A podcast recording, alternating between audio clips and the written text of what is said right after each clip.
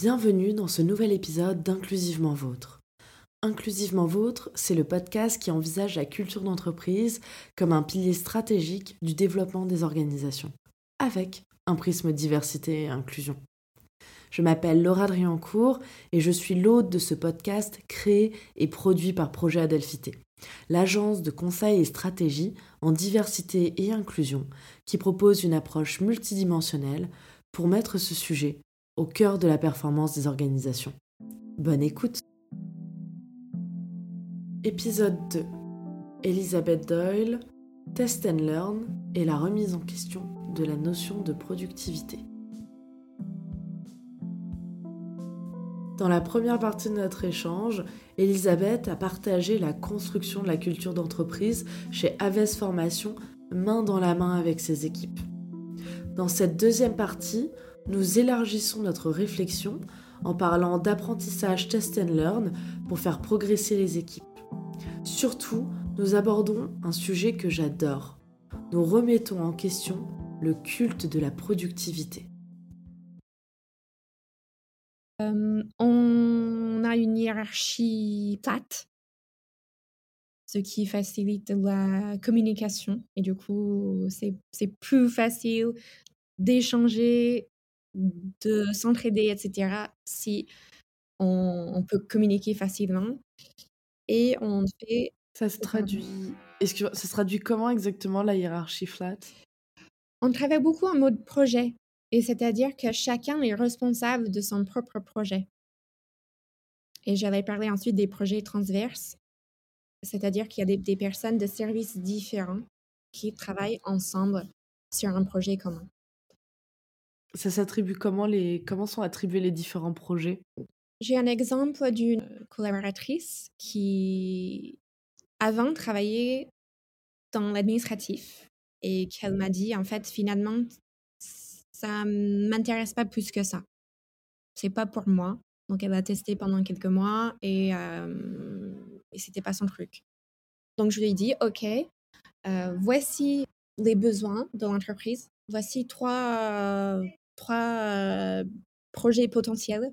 Donc j'ai expliqué les, les, différents projets et j'ai demandé si elle avait soit des préférences ou même d'autres idées de projets qu'elle pouvait mettre en place au sein de l'entreprise. Donc finalement, elle a choisi un, projet plus dans le marketing, alors qu'à la base, comme je disais, elle était, elle était dans le service administratif, mais finalement, elle était plus intéressée par le marketing. Elle euh, a commencé à faire quelques petites vidéos, des TikTok, des posts sur LinkedIn, à rédiger une newsletter, donc vraiment dans, dans la partie euh, marketing de contenu.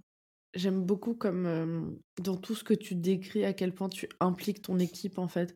On n'est vraiment pas sur quelque chose de descendant, on est vraiment sur de la co-construction et, je trouve ça super super cool.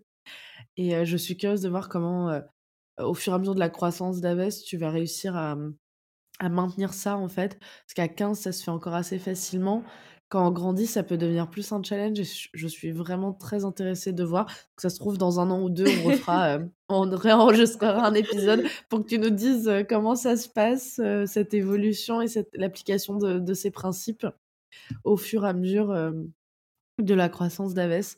Je, suis super curieuse que je, trouve que c'est des modalités d'organisation très intéressantes et qui permettent à chacun et chacune de se sentir mieux et valorisé dans les structures en fait en se disant bah, ce que j'ai à dire, ça compte.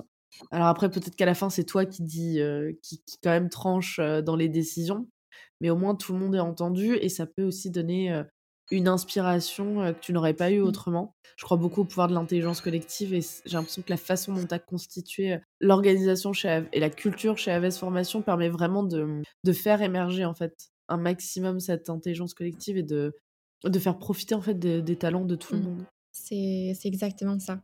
Vraiment, je pense que si, en tant que manager ou en tant que chef d'entreprise, on, on ne donne pas assez de place à l'autre, on n'est pas assez à l'écoute, on passe à côté de beaucoup de choses. Bah, c'est toujours pareil, on n'est pas des, on n'est pas des robots. On est, on est des personnes humaines et on a, on a tellement de complexité, tellement de, de richesse en nous euh, que de nous réduire à juste euh, les tâches qu'on fait, on apparaît savoir faire et qu'il n'y aurait pas de reste il n'y aurait pas de personnalité, il n'y aurait pas d'autres appétences, etc., d'autres compétences à développer. C'est un peu mmh. triste. Ça t'est venu d'où l'idée de construire comme ça, en fait? Ce, Tout ce co-développement, cette co-construction avec tes équipes? Je pense qu'à la base, je suis vraiment fan de, de la formation. J'ai participé à beaucoup de formations. On a testé beaucoup de choses. J'aime beaucoup la lecture, les podcasts et j'ai une, une faim pour euh, ce, type d'information, d'éducation, de, management et tout ça. Je me nourris de ces informations-là et je partage tout ce que je peux avec l'équipe et on teste des choses. Parfois, ça ne fonctionne pas. Hein. ce serait trop facile si euh, ça fonctionnait à chaque fois. Donc, on teste et on voit. Et, et je pense que bah, dans la bienveillance, il y a aussi cette idée de fait est mieux que parfait. Que on a le droit à l'erreur, on peut tester des choses, on fait et puis on voit. on voit si on peut apporter des, des modifications, s'il y a des choses à, à améliorer euh, ou autre. Mais on fait d'abord, on teste et on voit. Tu aurais un exemple de quelque chose qui a, mmh, qui a pas fonctionné? Qu'est-ce que vous en avez tiré comme, euh, comme leçon? Comment vous avez transformé les choses ensuite? J'ai vraiment du mal à voir les échecs. En fait, je les vois, je les vois pas parce que je reste pas sur ça. À chaque fois que quelque chose ne fonctionne pas, on, on fait des modifs et on fait en sorte que derrière, on, on trouve une solution. Du coup, j'ai vraiment du mal à me rappeler des échecs. De quelque chose qui n'a pas fonctionné, oui. Tu es, beaucoup dans une démarche de ce qu'on appelle test and learn au final. Oui, du coup, il n'y a pas d'échec, il n'y a que des leçons, des apprentissages. Alors, du coup, je vais reformuler. Quel est, euh, sur ces neuf dernières années avec AVS Formation, quel a été pour toi ton plus grand apprentissage avec ton équipe? Peut-être au début, j'avais l'impression que je devais être forte que j'avais cette image en tête d'un entrepreneur. Finalement, j'avais une image en tête d'un entrepreneur fort qui dirigeait d'une certaine manière. Et je gardais peut-être une, une, certaine distance avec les, avec les personnes. Mais je ne pouvais pas, je ne pouvais pas continuer comme ça. Ça n'a pas duré longtemps parce que ça, ça ne matchait pas avec mes, avec mes valeurs et je me sentais un peu en décalage avec les autres. Donc j'ai pris le choix de, bah, de m'ouvrir et de parler aussi de mes difficultés, de, de, bah, de, de moi-même, en fait, de, de m'ouvrir aux autres pour qu'eux aussi puissent s'ouvrir. Donc je pense que le moment de laisser tomber cette image d'entrepreneur et de devenir l'entrepreneuse que je suis, ça, ça a été une, une chose euh, très positive. Tu as, accepté de montrer tes vulnérabilités, en fait. Si on le, on le reformule avec des termes plus euh, psychologiques. Ouais, c'est super intéressant et je pense que ça permet de créer plus de liens en fait quand on se montre vulnérable et c'est plus facile pour les gens de venir vers nous potentiellement mmh. aussi. Donc c'est cool. Tu, tu, disais que tu, mmh, tu avais beaucoup d'appétence pour bah, apprendre sur le management, etc. Et dans ce sens, quelles sont les pratiques managériales que tu aimerais voir disparaître? En général, pas que chez Aves mmh. Formation, mais voilà, de, de l'ensemble de tes expériences, quelles sont les pratiques managériales que tu aimerais voir disparaître? Je dirais la gestion par la pression ou par la peur. Je pense que c'est une chose qu'on voit assez souvent, que les, managers euh, peuvent dire, OK, si je mets beaucoup de pression, c'est normal, c'est comme ça qu'on arrivera à atteindre nos objectifs. Et, du coup, euh, je suis pas hyper d'accord avec, avec ces pratiques. Ou sinon, des remarques type Ah, tu prends ton après-midi? Et bah, il est 17h.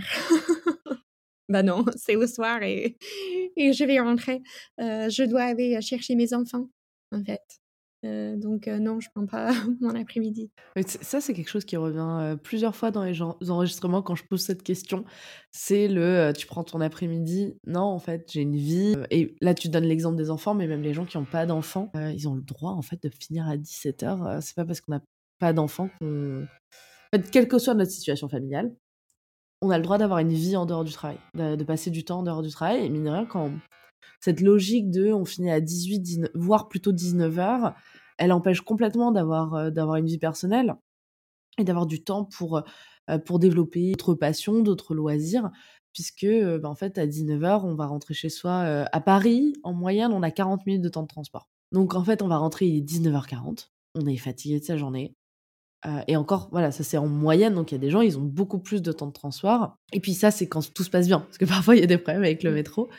Métro. donc ça peut décaler de temps, et donc il faut faire à manger on a envie d'essayer de manger équilibré, de prendre soin de soi, mais en fait, une fois qu'on a mangé, qu'on a, enfin, qu'on a fait à manger, qu'on a mangé, qu'on a fait la vaisselle, en fait, il reste pas beaucoup de mmh. temps pour soi.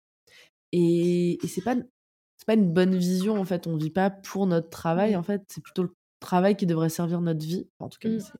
c'est, c'est la vision qu'on a chez Projet Adelphité. Et, euh, et c'est vrai que cette phrase, elle est assez horripilante. Euh, tout le temps euh, de t'as pris ton après-midi parce qu'on finit à 17h. Surtout que elle revient dans des postes, dans des métiers de cadre, essentiellement. Tout ce qui est tertiaire, et en vrai, à partir du moment où le travail est fait, ça devrait être un non-sujet, en fait. Le moment où on respecte nos objectifs, etc., le nombre d'heures qu'on passe au travail, ça devrait être un non-sujet, et rester pour montrer qu'on est là, en fait, c'est absurde, surtout qu'il y a des études qui montrent qu'on est, entre guillemets, productif, qu'on est efficace trois heures par jour. Et il faudrait être là près de 10 heures dans la journée, alors en comptant la, pause déj euh, mm. d'une heure, on va dire, il faudrait être là de 9h à 19h, donc 9 heures en tout, alors qu'au final, on est productif et productive un tiers de ce mm. temps, et donc on pourrait faire plein plein d'autres choses. Il y avait une, j'avais lu l'exemple d'une entreprise allemande comme ça qui avait décidé de passer au, euh, je crois qu'il travaillait 5 heures par jour. Mm. Il travaillait 5 heures par jour, donc du coup, ça avait impliqué une, une certaine euh, réorganisation. Euh, notamment le fait de, euh, dire bah, en fait on regarde pas nos mails tout le temps. Vraiment c'est des créneaux on regarde le mail en arrivant euh, peut-être au milieu et puis à la fin pour préparer le lendemain. Mais du coup on désactive les notifications il y a beaucoup moins d'interruptions. On se concentre vraiment sur du travail de fond sur les tâches à faire. Qu'il a fallu un petit temps pour que les clients s'adaptent aussi à ce rythme mais ils l'ont pris assez vite. Et en fait à, 13h ou 14h je me souviens plus exactement la journée était finie. Et ils se sont rendus compte que les gens étaient beaucoup plus heureux beaucoup plus beaucoup plus épanouis en général parce qu'ils avaient du temps pour eux, pour se reposer, pour euh, passer du temps avec leur famille ou pour développer des loisirs, des passions.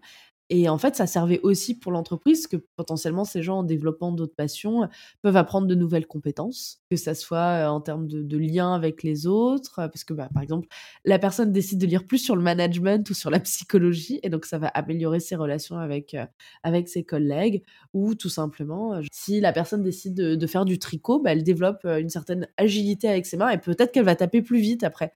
Alors évidemment, on ne développe pas des passions pour être nécessairement plus efficace au travail, mais ça peut être l'un des, l'un des avantages. Et puis quand même, en fait, ce temps-là, on l'utiliserait que pour dormir, ça serait parfaitement OK aussi.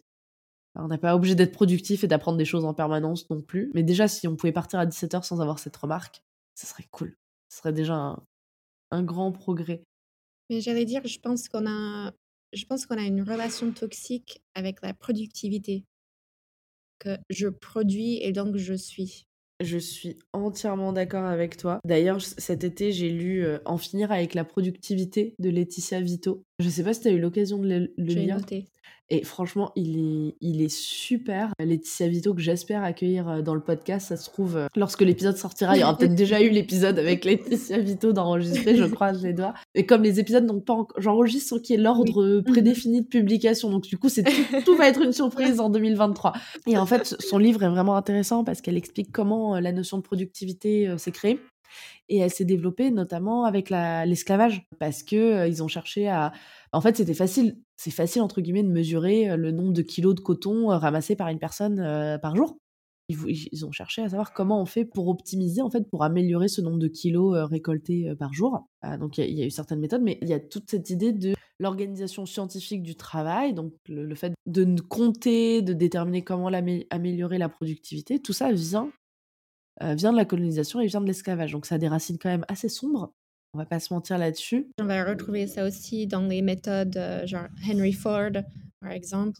c'est une forme de D'aliénation. Oui. c'est une forme d'aliénation par rapport au travail. Il y a de plus en plus de gens qui disent qu'on n'est pas fait pour travailler autant d'heures par jour et dans nos vies. Je suis assez contente que ça, que ça mmh. émerge comme discours, enfin.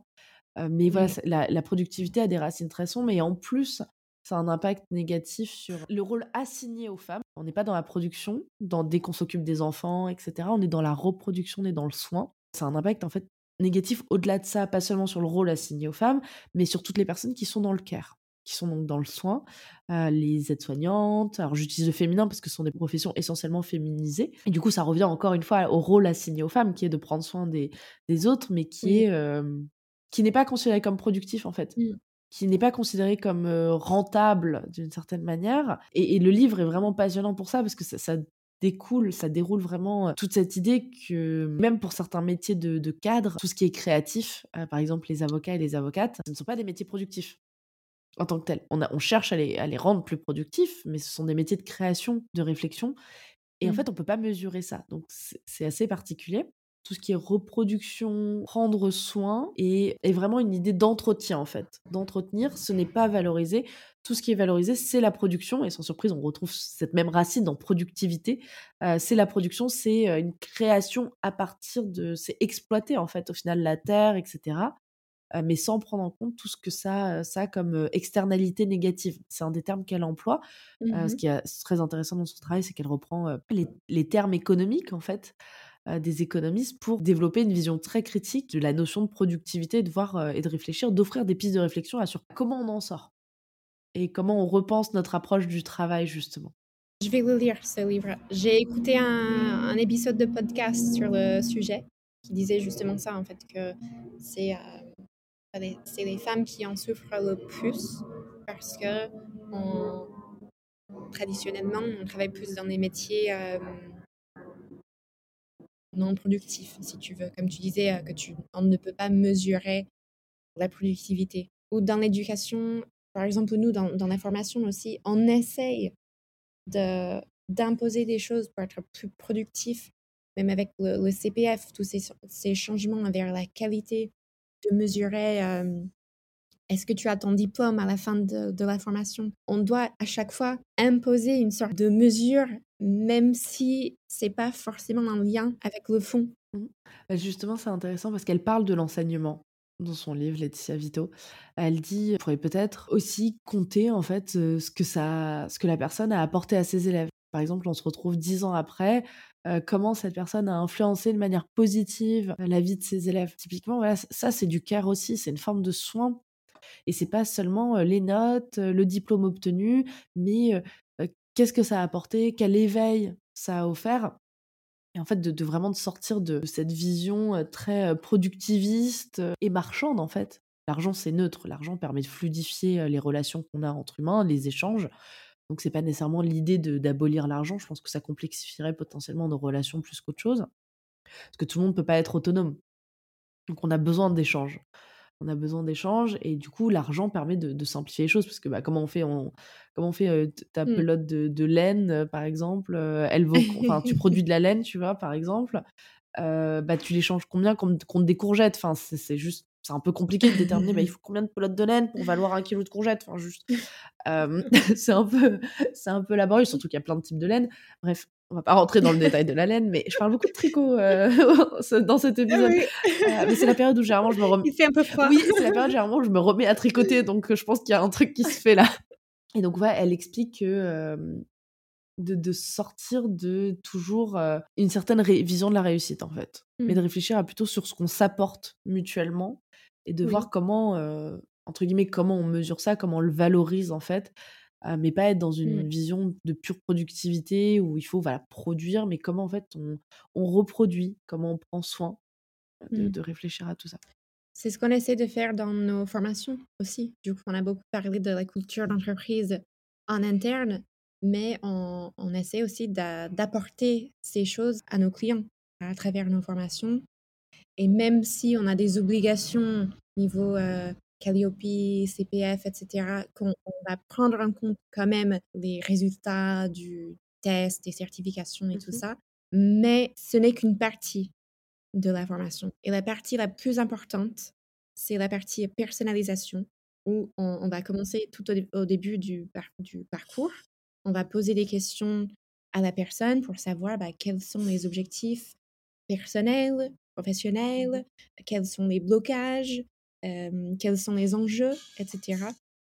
Et on va adapter la formation en fonction de, ça. C'est vraiment quelque chose qu'on bah, travaille en interne, mais aussi en externe pour nos, nos clients. Oui, du coup, on est vraiment sur une vision qualitative et pas juste quantitative, de voir vraiment quelle a été l'évolution de la personne, en fait, qu'est-ce que ça lui a apporté mmh.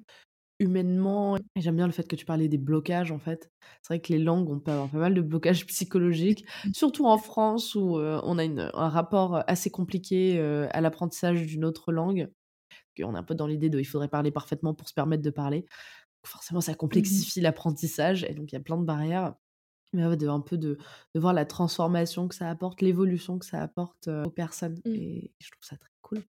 Un exemple concret, on a un, client qui a suivi une formation d'anglais chez nous pendant quelques années d'ailleurs. Et au début, quand il avait commencé la formation, il était dans le, dans le niveau débutant et il était hyper stressé quand il venait en cours, je, je, voyais, ça se voyait à quel point il était mal à l'aise. Et l'année dernière, j'ai échangé avec lui sur euh, ses évolutions pour savoir bah, qu'est-ce que ça lui a apporté, la, la formation.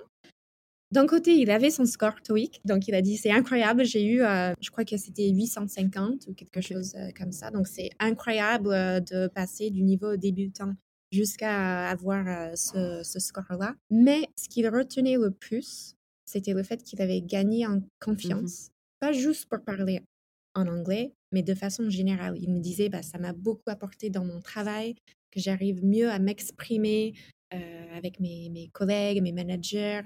Je suis, je suis beaucoup plus ouvert avec les autres, alors qu'avant, j'étais très timide, enfermée, j'avais, j'avais du mal à parler de moi ou échanger avec les autres. Ça a eu un impact important sur lui sur sa carrière sans même parler du fait qu'il a augmenté son niveau d'anglais. Ah, c'est trop bien. C'est trop bien comme retour d'expérience. Je te propose qu'on avance un peu. On a parlé des mmh. pratiques managériales que tu aimerais voir disparaître. J'aimerais bien entendre les pratiques managériales que tu aimerais voir davantage. J'ai beaucoup aimé ces séances de co-développement et je pense que c'est une pratique que j'aimerais voir plus et que je, je pense que les entreprises devrait mettre en place ce type de mmh pratique. Et aussi, je pense qu'il faut que les entreprises soient conscientes qu'on ne peut pas séparer complètement la vie professionnelle et la vie privée. Et que parfois, un salarié peut dire, je suis désolé, mais aujourd'hui, je n'ai pas l'énergie, je n'ai pas les moyens, je n'ai pas la capacité à, à travailler. Est-ce que je peux prendre quelques jours euh, J'ai, je sais pas, j'ai des soucis familiaux, qu'on soit plus à l'écoute sur ça, finalement, on se rend compte qu'on n'est pas des machines, on n'est pas des robots et que parfois, euh, on a besoin d'un break. Il n'y a rien contre la personne, il n'y a rien contre l'entreprise, c'est juste un fait que parfois, on a besoin d'un break. Complètement. Plus d'humanité dans le travail. Mmh. Yes. Depuis que j'ai lu En finir avec la productivité de Laetitia Vito, je ne cesse de me demander comment nous pourrions repenser notre rapport au travail. Loin de la productivité individuelle, plus proche du soin des autres. Moins dans l'individualité, dans la course, plus dans la communauté et avec un rythme plus doux. J'aime comment Elisabeth prend soin de transformer les obligations de performance imposées pour la formation en s'assurant que l'accompagnement proposé va véritablement servir à la personne. Dans la troisième et dernière partie de notre échange, nous bouclons nos réflexions en parlant des leçons tirées des erreurs passées et des espoirs pour le futur. Nous espérons que cet épisode vous a plu. Vous pouvez nous retrouver sur toutes les plateformes d'écoute, mais aussi sur le site www.projet-du-milieu ainsi que sur la page LinkedIn et Instagram de Projet Adelphité. Tous vos likes, partages, commentaires sur toutes les plateformes d'écoute, ainsi que vos 5 étoiles sur Apple Podcast soutiennent notre travail. À très bientôt pour un nouvel épisode d'Inclusivement Vôtre.